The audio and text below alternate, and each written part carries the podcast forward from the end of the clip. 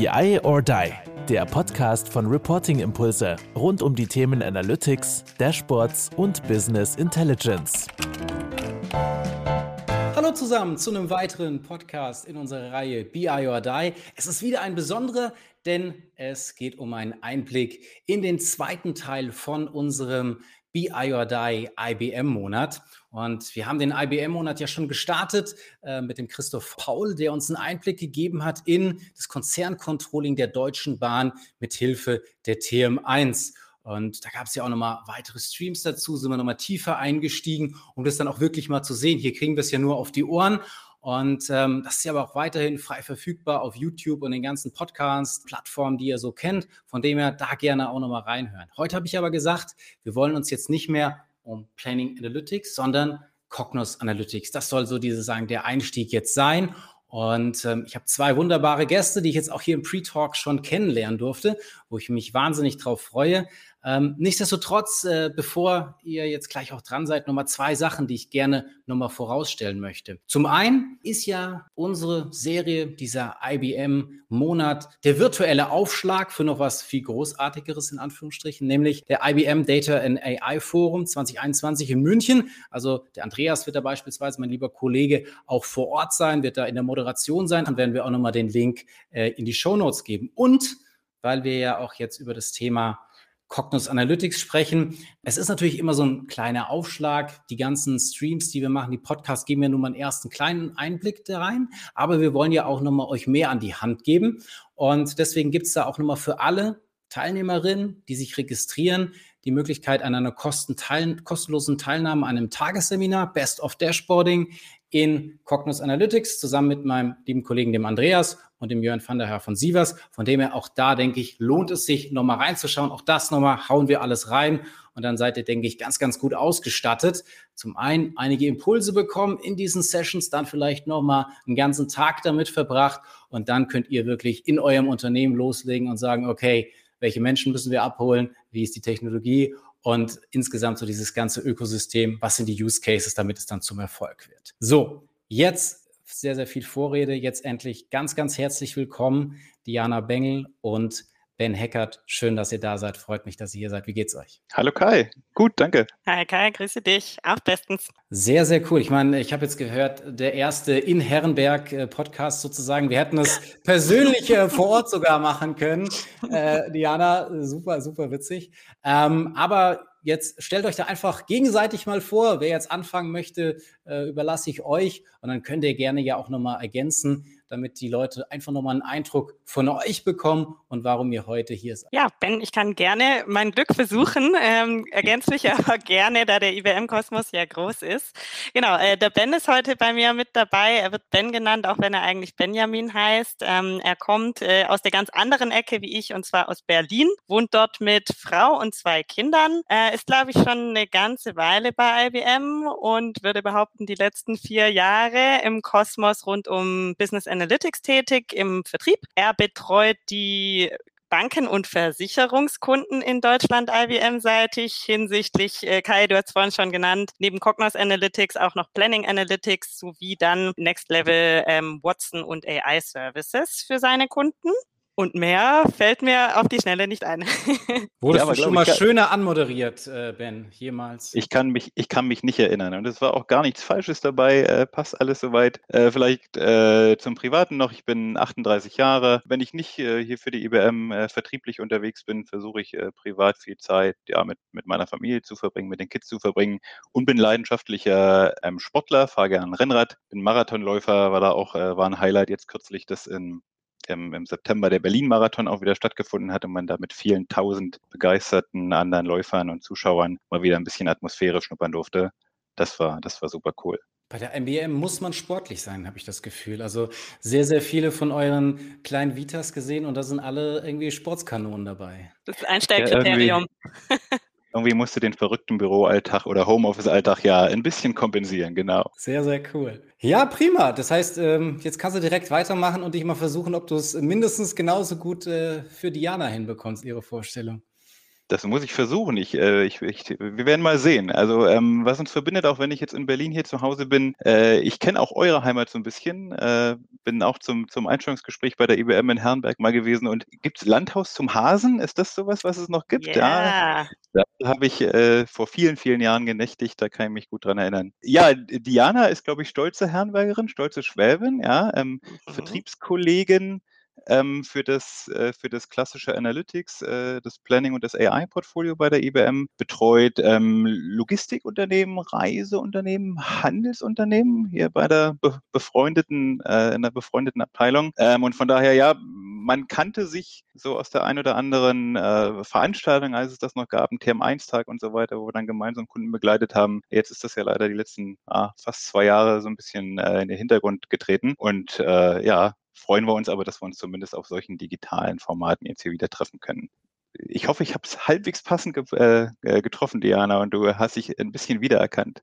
Absolut souverän. Ja, nee, ähm, eigentlich war fast alles drin, außer vielleicht noch äh, genau die Ergänzung, sowohl jetzt geschäftlicher Natur, dass ich äh, seit Anfang des Jahres ähm, das gesamte ähm, sogenannte IBM Data and AI Portfolio betreue. Das heißt auch noch, sage ich mal, die Stufen vor Cognos Analytics und Planning Analytics rund um Thema Data Governance, Datenbankmanagementsysteme, also wirklich die ganzheitliche ganzheitliche Betrachtung, äh, sage ich mal, meiner Kunden hinsichtlich ähm, Data Management und private Natur. Nicht ganz so beeindruckend wie du, Ben, aber on my way. Ich bin auch am Trainieren für einen Marathon. Äh, meine weiteste yeah. Distanz waren aber 37 Kilometer und mir fehlt noch der finale Endspurt. und genau, ansonsten reise ich sehr, sehr gerne ähm, durch die Welt. Ich fliege auch am Samstag erstmal wieder in Urlaub nach Gran Canaria. Und äh, genau, der Rest war, glaube ich, äh, sehr treffend. Perfekt. Also dann habt ihr auch die schwierigsten wichtigsten Fragen schon beantwortet. Also schwieriger geht es nicht, die anderen Kollegen äh, vorzustellen. Und äh, an dieser Stelle natürlich auch ganz lieben Dank an den Jörg, der das äh, insgesamt eingefädelt hat. Aber jetzt sind zwei Begriffe ja immer wieder gefallen und damit würde ich gerne mal einsteigen, über die ich auch selber gestolpert bin. Könnt ihr das mal vielleicht für den Hörer mal abgrenzen? Was ist jetzt eigentlich Planning Analytics TM1? Was ist Cognos Analytics? Gibt es da Überschneidungen? Ist es komplett voneinander getrennt? Wird es irgendwann mal zusammenwachsen? Könnt ihr da einfach nochmal ein bisschen Einblicke geben? Ja, vielleicht fange ich mal an. Also hinten aufgerollt, äh, wird das irgendwann mal zusammenwachsen? Ja, das ist eine Frage, die hast du ja nicht heute das erste Mal gestellt. Die ist schon seit einigen Jahren immer wieder gestellt worden. Ähm, ich glaube, es gibt viele, viele mögliche Integrationspunkte zwischen den beiden Produkten, ähm, die auch sinnhaft miteinander interagieren. Äh, wir haben jetzt gerade kürzlich ähm, vom, vom Offering Management oder vom Product Management äh, nochmal gehört, dass auf viele, viele Jahre hinweg es auf jeden Fall die beiden äh, Produkte auch eigenständig weitergeben wird oder soll. Genau, und vielleicht noch irgendwie als, als Ergänzung dazu, die Kunden, äh, zumindest wenn ich auf meine Kundenbasis schaue, setzen in Teilen auch beide Lösungen ein, heißt aber nicht unbedingt, dass es wirklich für den, den gleichen Use Case ist. Also Planning Analytics oder TM1 bezieht sich ja wirklich mehr auf die Planung, auf ähm, die Forecasting-Algorithmen und wirklich integriert jegliche Planungsthemen, egal in welcher Abteilung, voranzutreiben. Und bei Cognos Analytics haben wir halt wirklich den stärkeren Fokus eben auf Reporting, Dashboarding und BI dabei. Von daher denke ich, kann man es separat nutzen. Manche Kunden haben beides. Ähm, es wächst zusammen. In manchen Ausschreibungen gehen wir auch mit beiden Themen rein, weil halt ich würde sagen, beide zusammen einfach das Thema Business Analytics dann ganzheitlich abdecken, so ein Stück weit. Ähm, aber ich denke auch, wie Ben gesagt hat, grundsätzlich bleiben die Produkte erstmal weiterhin eigenständig, weil sie beide ihre Daseinsberechtigung haben, aber die Integration miteinander wird, glaube ich, noch weiter vorangetrieben. So versuchen wir es ja dann auch in unserem BI or Die IBM-Monat beide Seiten sozusagen zu beleuchten, die Use Cases auf beiden Seiten auch zu beschreiben. Und, und eine Sache, die ich auch, sage ich mal, im Rahmen auch in den Gesprächen mit, mit eurem Marketing erwähnt, erwähnt habe oder ja immer wieder darauf hingewiesen wurde, das heißt ja dann IBM oder Cognos Analytics with Watson. Und äh, auf diesen Zusatz äh, wurde sehr viel Wert gelegt. Ähm, könnt ihr das vielleicht auch nochmal äh, kurz beschreiben? Was macht das aus oder warum gibt es diesen Zusatz? Ähm, vielleicht da auch nochmal das eine oder andere, ja, sozusagen aus ja, dem Nähkästchen von eurer Seite. Ja, ich sag mal, der, wenn man so ein bisschen von der funktionalen Ebene her beleuchten möchte, dann ist es ja so, dass wir sowohl auf der, ähm, auf der Cognos-Seite als auch auf der Planning-Seite äh, schon versucht haben, bestimmte AI-Algorithmen, Assistenten, äh, Automatismen versuchen jeweils in die Produkte mit einzubauen, die die Nutzbarkeit einfach erhöht, die die Funktionalität teilweise ein Stück weit ausbaut. Ähm, Und da wir ja, vom, vom Branding her, vom Marketing her, schon all das, was bei uns mit künstlicher Intelligenz, mit AI, mit Automation zu tun hat, halt eben mit dem, äh, mit der Watson-Brand verbinden, hat es auch jeweils das Watson-Logo, möchte ich vielleicht mal so sagen, äh, in den Namen äh, von Cognos und von Planning Analytics ähm, geschafft. Ja, ohne da, sage ich mal, das Ganze vielleicht überhypen zu müssen, aus meiner Sicht. Ja, also man muss auch jetzt nicht alles äh, rein zu 100 Prozent dann mit, mit Watson subsumieren. Äh, das wird vielen Themen aus meiner Sicht, glaube ich, auch nicht gerecht. Absolut.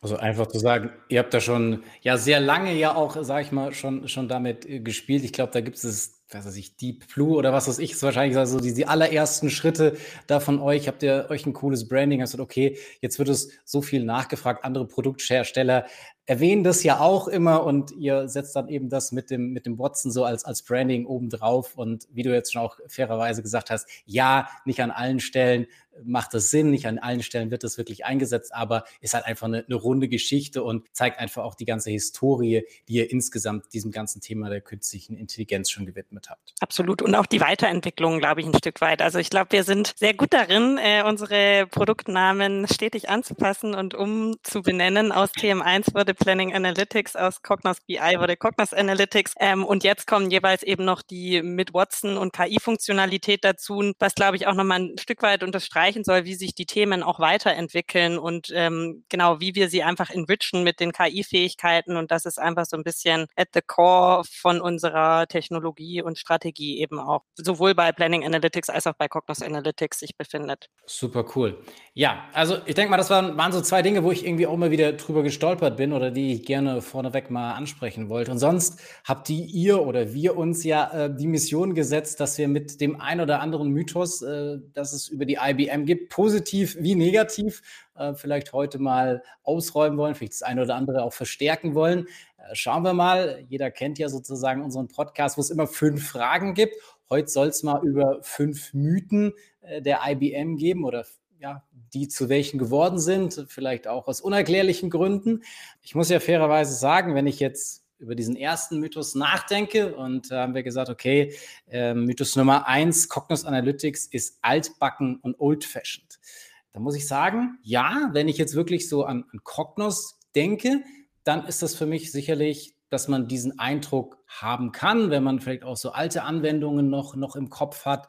Ich muss aber trotzdem sagen, ähm, und das habe ich getan, drüber nachzudenken, als ich diesen Mythos gelesen habe, ja, wie, wie verbinde ich eigentlich damit? Und da sage ich, okay, auf das Tool vielleicht, IBM selbst ist bei mir sehr, sehr positiv angesiedelt, aber das hat vielleicht jetzt ja auch die schwäbische äh, Hintergrund. Da sind ja auch einige äh, Locations, Eningen ist ja auch ganz, äh, ganz hier in der Nähe, ähm, Standorte, Stuttgarter Standort und so weiter. Von dem her, dass ich das eher positiv. Mein lieber Schwiegerpapa ähm, hat auch äh, sehr, sehr viele Jahre bei der IBM gearbeitet, äh, ein sehr geschätzter, netter Kollege bzw. Nachbar äh, hier direkt gegenüber, arbeitet auch bei der IBM. Und ich kann noch mal einen draufsetzen.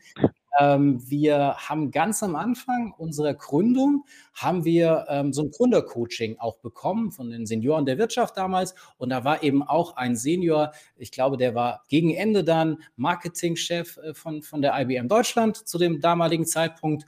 Und äh, den fand ich auch mega coolen Typ, habe mich sehr, sehr gerne mit ihm ausgetauscht. Vielleicht sollte ich ihn jetzt mal, weil ich tatsächlich auch schon zu ihm gesagt habe, der ist noch sehr, sehr aktiv an verschiedenen Hochschulen und was weiß ich, hat ein paar, ein paar Bücher nochmal geschrieben äh, in, der, in der letzten Zeit. Vielleicht sollte ich das einfach nochmal aufnehmen, jetzt im IBM-Monat, vielleicht auch nochmal einen Podcast mit ihm machen. Okay, aber ich schweife ab. Äh, ihr, sollt, ihr sollt ja reden. Äh, wie kommt es dazu, dass ja, Cognos Analytics als ja, altbacken äh, historisch irgendwie wahrgenommen wird?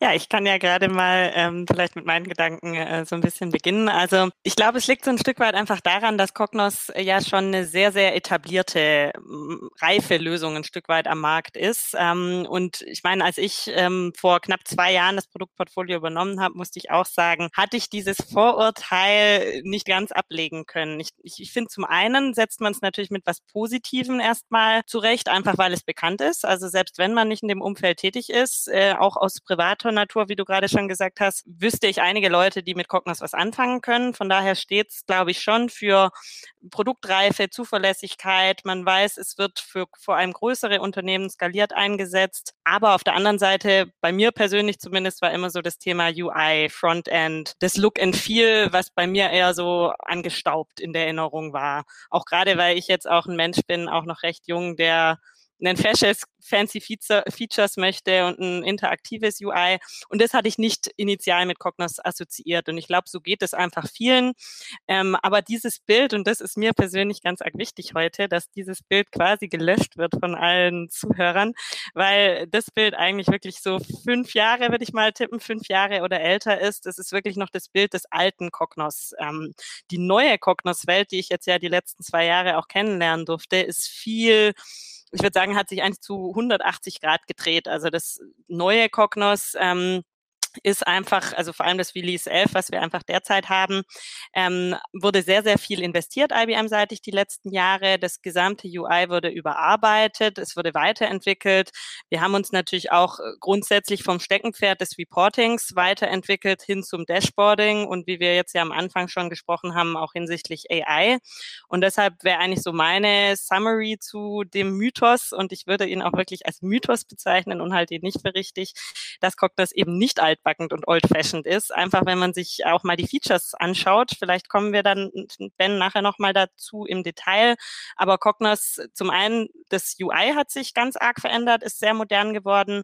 Dashboarding hatte ich gerade schon angesprochen. Ähm, da arbeiten wir zum Beispiel inzwischen mit coolen Autovisualisierungsmöglichkeiten. Das heißt, dass mir proaktiv schon eine Visualisierung vorgeschlagen wird, weil Cognos beispielsweise erkennt, dass es sich um Geodaten handelt und dann schlägt es mir automatisch zum Beispiel eine Karte als richtiges Visualisierungswerkzeug vor. Das denke ich ist schon ziemlich advanced und ist einfach schon was, was mich irgendwie stolz macht und begeistert.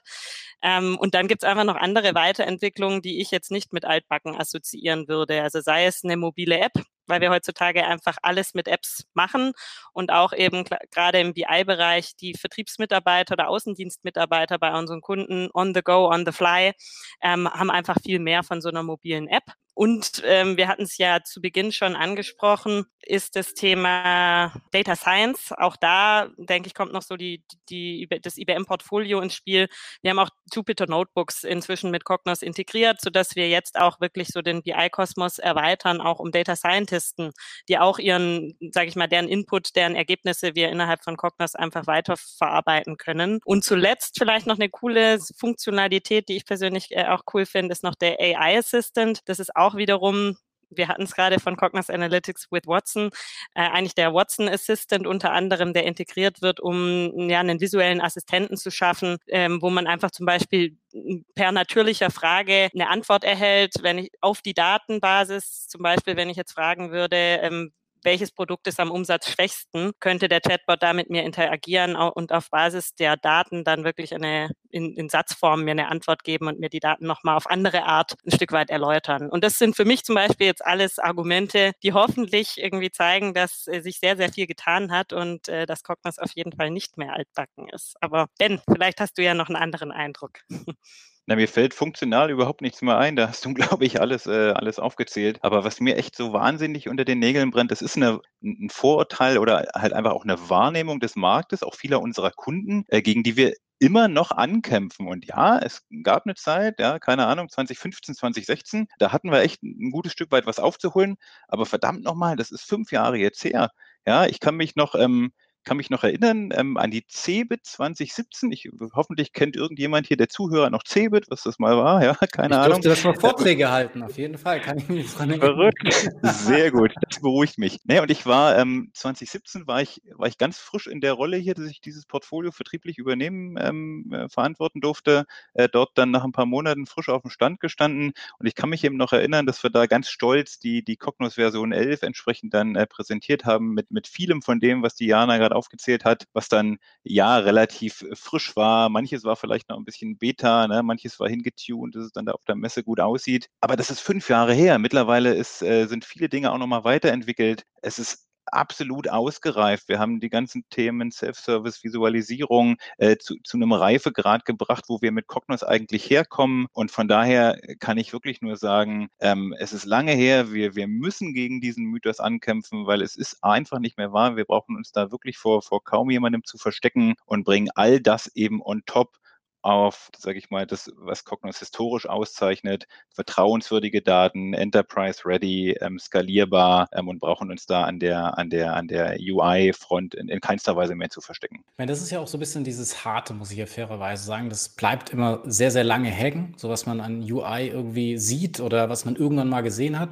Und das sind ja oftmals auch so die, diese Zyklen. Unternehmen beschäftigen sich irgendwann mal mit einer Toolauswahl, falls es nicht sowieso irgendwie historisch gewachsen ist, aber das eine oder andere andere Unternehmen schaut ja dann durchaus auch mal, okay, jetzt machen wir nochmal einen Beauty-Contest oder was auch immer und gucken uns diese verschiedenen Tools an. Und wenn du dann natürlich irgendwann mal abgespeichert hast, okay, ich habe da jetzt fünf Tools gesehen und äh, das eine oder andere wirkte da nicht so positiv. Also ich habe das auch schon mit anderen Produktherstellern gehabt. Also es ist jetzt nicht IBM-spezifisch, dass man da irgendwie mal äh, ein Dings hat, was nicht so positiv in Erinnerung geblieben ist. Und das ist dann wirklich sehr, sehr hart, dagegen vorzugehen, dagegen anzuarbeiten. Aber ich meine, auch diese ganzen Features, die er jetzt erwähnt hat, ich meine, ja, allein diese, diese Recommendation Engine, okay, welches oder welche Visualisierung könnte es sein? Ich glaube, verbinden viele ja auch mit Tableau. Also das sind ja dann auch, Tableau ist ja auch jetzt, wird ja allgemein jetzt als ja die Marketingmaschinerie und sehr, sehr äh, positiv modern ähm, wahrgenommen. Von dem her, das sind ja einfach auch Dinge, wo man sagt, okay, man, man kombiniert da, also jetzt sicherlich viele Dinge jetzt nicht neu gehört oder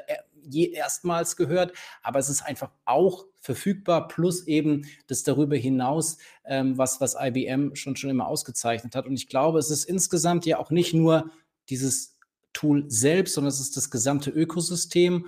Und ich meine, da habe ich, denke ich, jetzt heute auch mit, mit unseren beiden Gästen ja ganz, ganz hervorragende Aushängeschilder, dass das eben nicht altbacken oder irgendwie archiviert oder old-fashioned oder wie auch immer ist, sondern ähm, auch, dass ihr jetzt direkt, also zumindest einen Monat nach der SAP, äh, Zwinker, Zwinker, äh, dann ja auch diesen BI or Die äh, IBM-Monat macht, ist ja auch schon sehr, sehr cool und wahrscheinlich wird die SAP auch nicht äh, in, in allen Geschichten als hypermodern wahrgenommen oder haben an der einen oder anderen Stelle auch dieses genau UI, UX-Thema, was dann auch äh, vielleicht ein Mythos in Richtung SAP sein könnte. Gut, eine Sache, und das hast äh, du, Diana, ja genommen und hast gesagt, ja, wir können auch Self-Service und das ist selbstverständlich. Dennoch ist vielleicht ja auch noch so ein bisschen was hängen geblieben ist und das vielleicht geht es ja auch so ein bisschen mit diesem UX, UI an, ja, so dieses Drag and Drop und was auch immer, was man da jetzt so unter Self-Service vielleicht auch verstehen mag.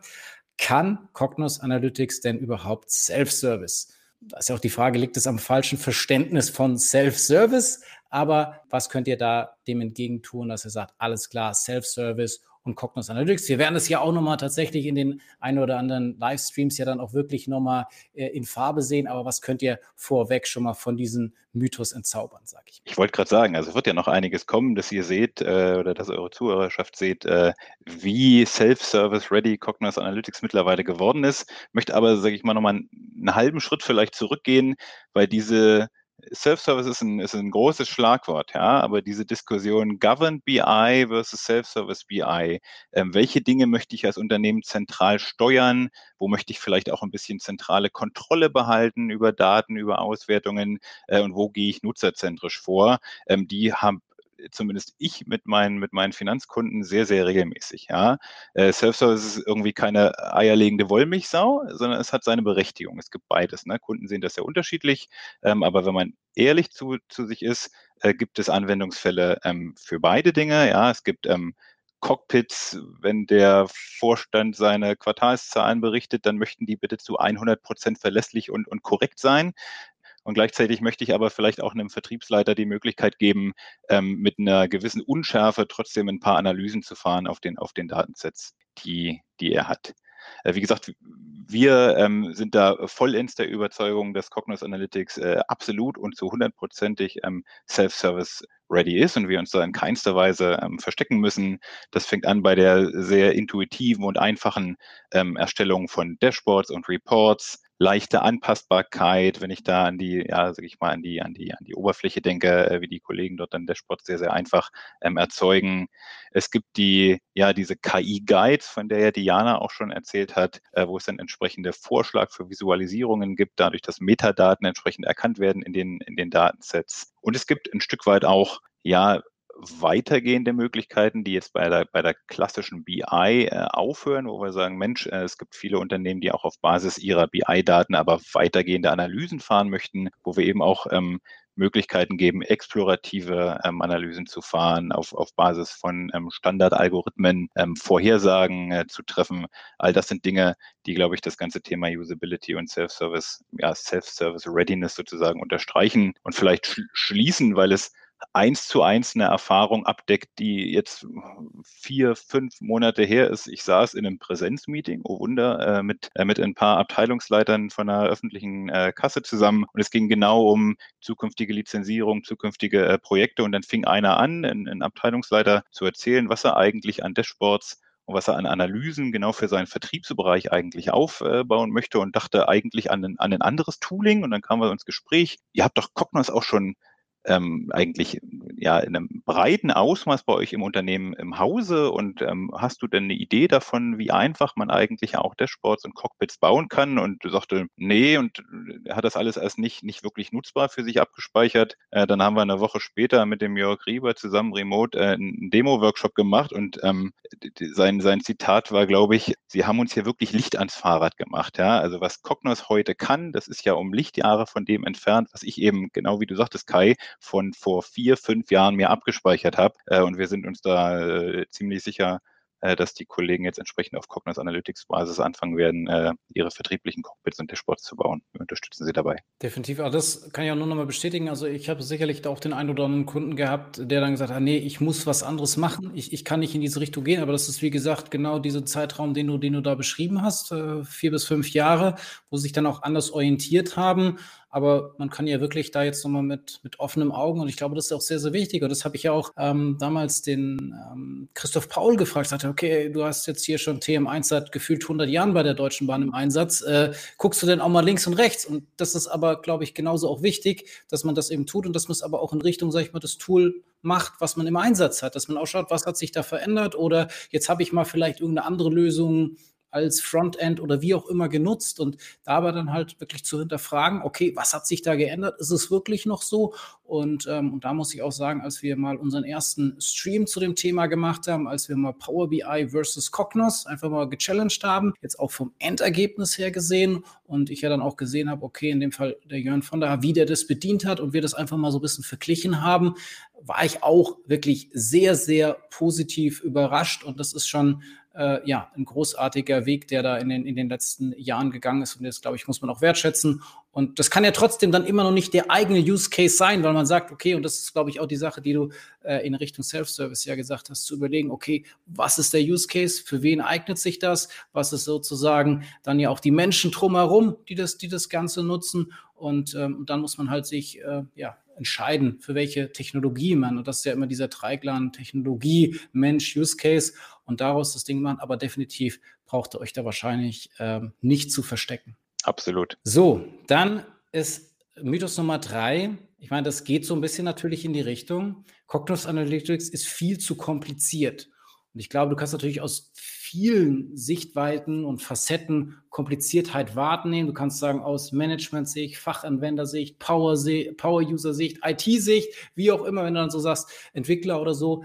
Ja, wie könnt ihr das so ein bisschen entmystifizieren? Oder was sind so auch konkrete Aspekte, die ihr vielleicht selber wieder in Projekten erlebt habt, wo ihr gesagt habt, okay, da haben wir das nochmal komplett anders wahrgenommen? Oder das sind auch, sag ich mal, Bewegungen, die wir angestoßen haben innerhalb der IBM, dass es einfach insgesamt simplifizierter wahrgenommen wird, sag ich mal, von vielleicht einem Pricing-Modell bis zu, wie das Ding dann tatsächlich äh, UX, UI dann äh, wahrgenommen und zusammen gezimmert werden kann, wenn ich dann Dashboard beispielsweise bauen möchte. Ja, also ich denke, der Punkt oder der, der Mythos äh, ist mir, wäre mir jetzt auch bekannt. Ähm, ich finde sogar, dass ich ihn eigentlich grundsätzlich höre. Ich glaube nämlich, dass man Komplexität mit der IBM an sich verbindet, einfach weil wir eine sehr große internationale Firma sind. Wir haben ein unglaublich breites Portfolio, das sich eben sogar auch noch über Software hinauszieht mit Hardware und mit Consulting-Leistungen und wir uns natürlich auch dauerhaft in der Transformation befinden, die man natürlich auch, denke ich, in der IT-Branche haben sollte, um am Puls der Zeit zu bleiben. Ähm, aber wenn wir uns jetzt mal auf Cognos selbst spezialisieren, dann ist da natürlich schon auch der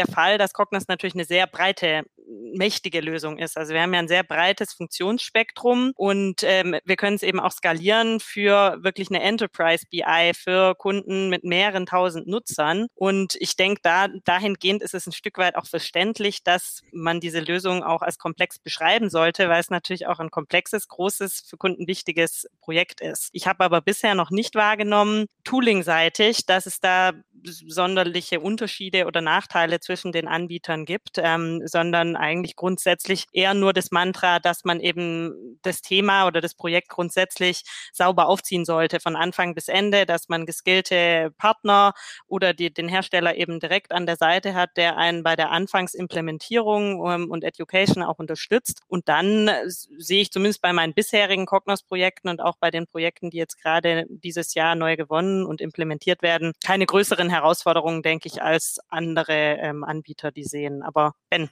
vielleicht kannst du ja noch ähm, deine View dazu geben. Und ich meine, kompliziert halt, ich meine, jeder, wenn du jetzt jemanden im Unternehmen fragst, wie kompliziert ist dein Geschäftsmodell, ah, bei mir ist es besonders schwierig, besonders komplex, ganz tolle Herausforderungen oder bei uns ist alles anders. Das sind ja auch so typische Sätze, die man da immer wieder hört.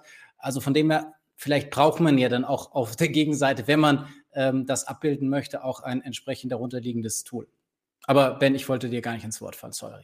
Nein, das, das ergänzt sich ja alles. Ähm, auf der einen Seite völlig richtig. Wir sind keine ähm, wir sind keine Desktop-Lösung, wir sind eine Enterprise-Lösung. Wir können, wie gesagt, auf ein vertrauenswürdiges Datenmodell drunter zugreifen und wir haben ein, ein, ein breites Funktionsspektrum, was wir, was wir anspielen und ausspielen können, wenn wir mögen. Das heißt, eine gewisse Komplexität bringt die Lösung dann einfach mit, absolut. Ja. Auf der anderen Seite haben wir uns aber die Dinge natürlich schon angenommen. Ja, also UI, äh, ja, Assistant Self-Service haben wir jetzt schon relativ viel drüber gesprochen. Das sind, glaube ich, alles Dinge, äh, wo wir es versuchen, den, den Endnutzern und den Entwicklern es wirklich einfach zu machen, mit unserem Tool umzugehen. Ich glaube, da sind wir große, große Schritte nach vorne gegangen. Und auf der anderen Seite, wir haben im Vorfeld auch gerade nochmal überlegt, über was für Cases kann man vielleicht sprechen. Ich meine, äh, wir haben ein Offering Cognos on Cloud. Ja, das kannst du, das ist ein SaaS-Service, das kannst du mit, mit, mit wenigen Klicks in wenigen Minuten für drei, für fünf, für zehn User zur Verfügung stellen. Wir haben auf dem, ähm, weil du auch sagtest, Pricing-Modelle, wir haben unsere Lizenzmodelle, das, obwohl ich schon eine ganze Weile dabei bin, kenne ich auch nur aus dem Hören sagen, wie komplex und wo, wie vielfältig das mal war, ähm, haben wir jetzt runtergebrannt auf drei, vier unterschiedliche Rollen, die dann entsprechend äh, zu, zu preisen sind. Ja, ähm, das sind alles Dinge, wo wir auch berechtigterweise sagen, hey, da hat wir Hausaufgaben, haben wir aus unserer Sicht äh, uns, uns, uns wirklich klar nach vorne bewegt. Und dann auf der anderen Seite bringen wir, wie gesagt, auch eine gewisse Komplexität mit. Wenn man sich jetzt mal anschaut, ähm, kommen wir ja vielleicht auch noch drauf, ähm, dass Cognos natürlich auch als eines der zentralen Werkzeuge, die, die aus unserem Data- und AI-Portfolio so unterwegs sind, äh, dass es eines der ersten Tools war, was auch wirklich auf unserer neuen ähm, Daten- und Analytics-Plattform CloudPack for Data integriert war, wo wir auch ähm, sage ich mal, eine gesamte Softwarearchitektur erneuert haben, auf eine containerbasierte Architektur umgestellt haben, was es unseren Kunden auch wiederum dann zukünftig erleichtern soll, dass es keine großen, ausufernden Migrationsprojekte mehr von einer Version 10 auf eine Version 11 gibt. Ähm, all solche Dinge sind nicht ganz einfach, sind, sind, sind komplex, aber soll alles in die Richtung gehen, dass wir ja, dann Long-Term-Releases haben, die, ähm, die, wo sich der Kunde langfristig darauf verlassen kann und wo er dann nicht immer wieder beispielsweise in komplexen äh, Migrationsprojekten dann verhaftet ist und hängen bleibt. Sehr cool. Dann machen wir mal mit Mythos Nummer 4 weiter. Cognos Analytics ist nicht mehr strategisch für die IBM. Jetzt muss man vielleicht fairerweise auch sagen, dass wahrscheinlich jedes große Softwarehaus, was seinen Weg irgendwann mal gestartet hat mit einer gewissen Historie, natürlich auch schon ein oder andere Abzweigungen genommen hat. Wenn ich mich jetzt an den SAP-Monat erinnere, da war dann auch die Frage, naja, ist es jetzt die SAC? Ist es jetzt strategisch gesetzt oder gibt es dann doch wieder irgendwas anderes? Von dem her, glaube ich, ist jetzt nicht das typisch IBM, dass ihr euch solche Fragen gefallen lassen müsst, sondern jeder größere äh, wird dann an der einen oder anderen Stelle mal in diese Richtung genervt. Aber was könnt ihr dazu sagen? Ähm, warum es wirklich für euch strategisch gesetzt wird. Ich glaube, in gewissermaßen hast du es auch schon angeteasert, jetzt Ben, aber vielleicht dann trotzdem mal vollumfänglich.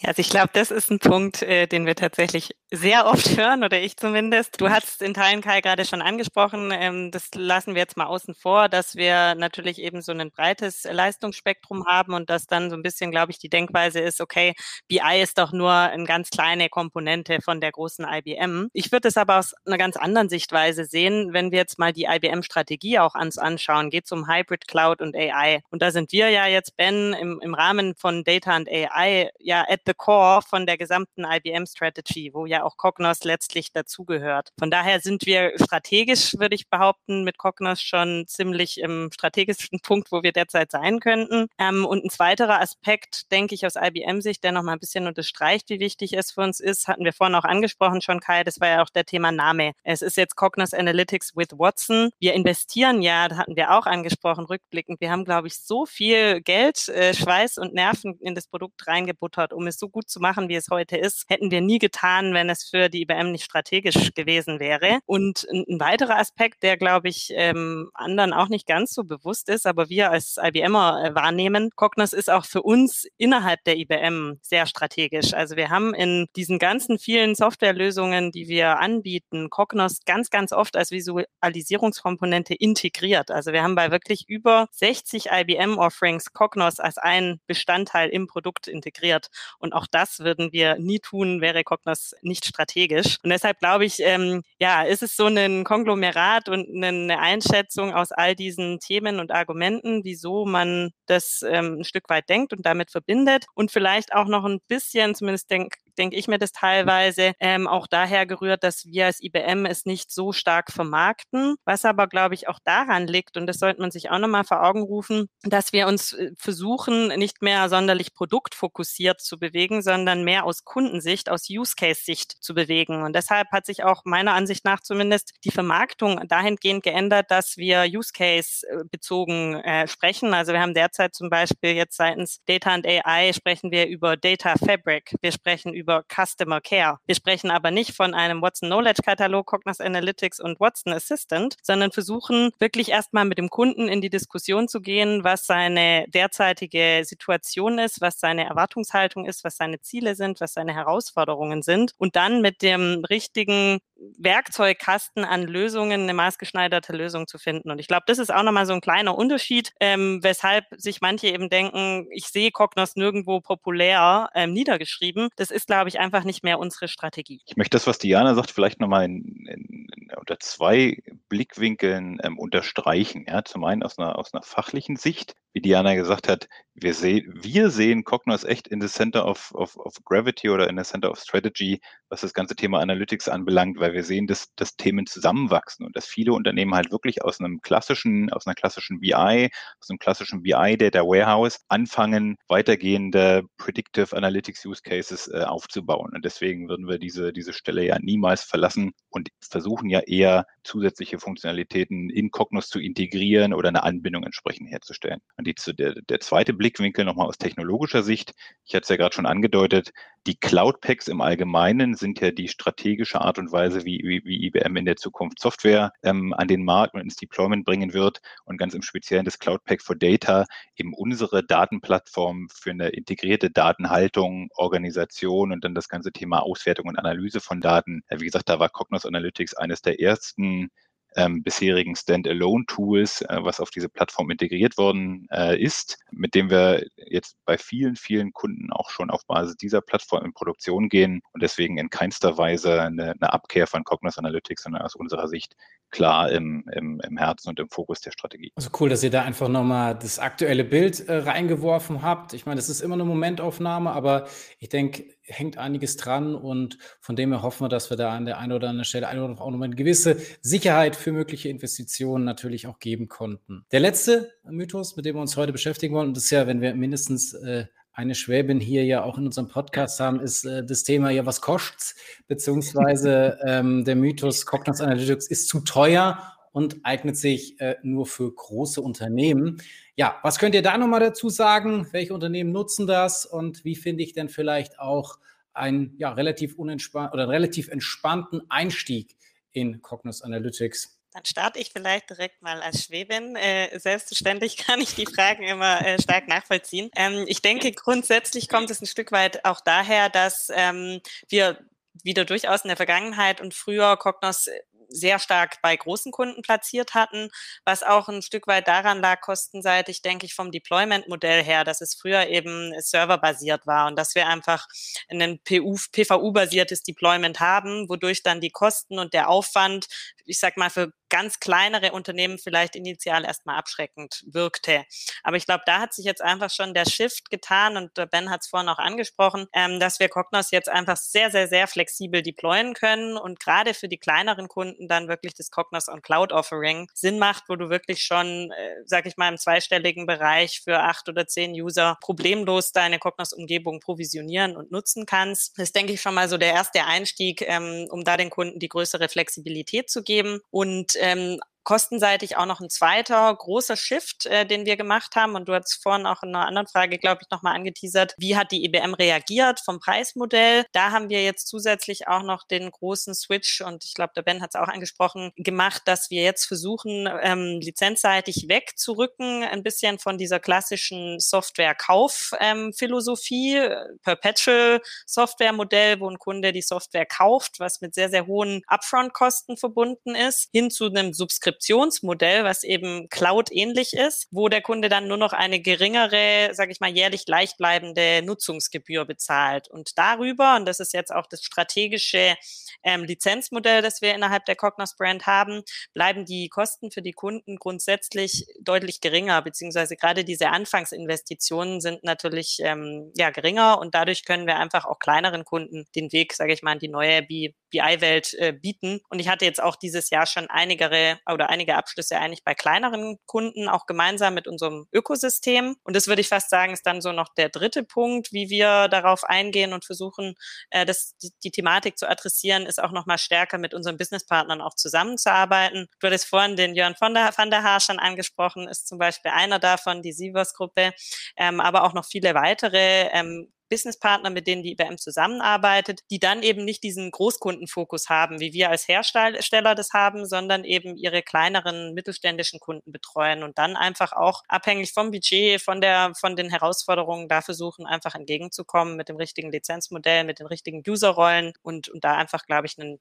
guten Modus operandi zu finden. Deshalb, ja, glaube ich, eigentlich hat sich da sehr, sehr viel getan, preislich, äh, lizenzmodellseitig in den letzten Jahren und auch vielleicht noch ein letzter Punkt, äh, salesseitig von unserer Kundenaufstellung haben wir uns IBM-seitig auch ganz stark ja, umgestellt. Ähm, wir hatten, glaube ich, eine der größten Go-to-Market-Änderungen, die, die, die IBM je hatte und versuchen gerade diesen Ökosystem-Business-Partner-Aspekt nochmal ein bisschen zu pushen und gerade kleine und mittelständische Unternehmen im Zusammenhang mit dem Ökosystem ähm, zu unterstützen und haben da jetzt zum Beispiel dedizierte IBM-Teams, die gemeinsam mit den Partnern diese genau kleineren KMU-Unternehmen ähm, gemeinsam vorantreiben. Und ich glaube, damit, wenn ich jetzt auf unsere Kundenbasis blicke, haben wir eigentlich eine recht solide Marktdurchdringung über alle Unternehmensgrößen und alle Industrien hinweg. Also als Schwäbin würde ich sagen, ähm, es, hat, es hat sich viel getan und man sollte sich da nicht direkt äh, abschrecken lassen, sondern eigentlich ähm, ja, gibt es da viele Wege und Möglichkeiten. Und der schwäbische Tüftler, der jetzt mal loslegen möchte und äh, sich vielleicht mal die tollen Features anschauen möchte, ja, was könnt ihr dem noch an die Hand geben? Wie sieht es da mit Testlizenzen aus oder sage ich mal so einem ersten Einstieg, dass ich so gewisse Know-how-Transfer einfach schon mal bekomme? Könnt ihr da noch mal ein, zwei Sachen vielleicht ergänzen zu dem, ja, äh, es wird danach äh, auch jetzt vielleicht nicht unfassbar teuer oder zumindest äh, wettbewerbsfähig äh, sein, aber sage ich mal so für diesen ersten Einstieg oder sagen, okay, ich habe solche viele Mythen gehört, jetzt will ich es mir selber auch mal anschauen.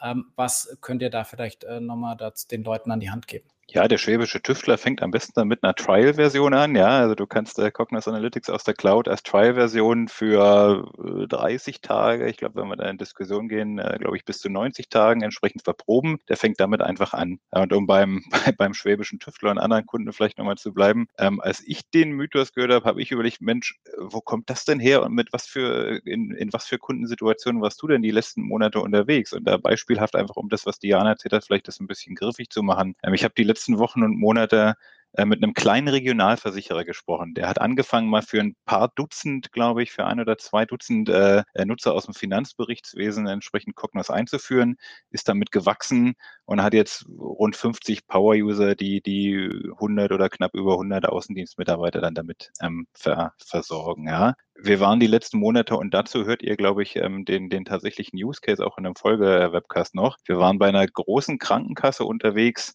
ähm, die eigentlich eine SAP-Strategie verfolgen und die aber ein Echtzeit-Dashboard ähm, für ihr Input-Management haben wollten. Äh, die haben, ich weiß nicht mehr, acht oder zwölf User Cognos on Cloud äh, provisioniert und decken das damit ab für ein paar hundert Euro im Monat. Ja. Und auf der anderen Seite, ja, natürlich äh, haben wir auch großen, äh, ein großes Funktionsspektrum. Die dritte Situation, an die ich da denken musste, ist eine große internationale Versicherung, die allein in Deutschland mit weit über 1000 Nutzern unterwegs sind im, im Cognos und auch im Planning Analytics Bereich. Mit denen gehen wir jetzt gemeinsam tatsächlich eine technische Cloud Pack for Data Modernisierung an, um ihre, ihr BI-Frontend, sage ich mal, Cloud-ready zu machen für einen, für einen Cloud-ready Data Hub, was deren Unternehmensstrategie ist. Wenn man sich das in aller Kürze vielleicht mal durch den Kopf gehen lässt, was für unterschiedliche Use Cases, was für unterschiedliche Komplexitäten und letztlich dann auch was für unterschiedliche Kundengrößen wir mit, mit unseren, mit, mit unseren Cognos Offerings sehr, sehr zielgerichtet ähm, adressieren können.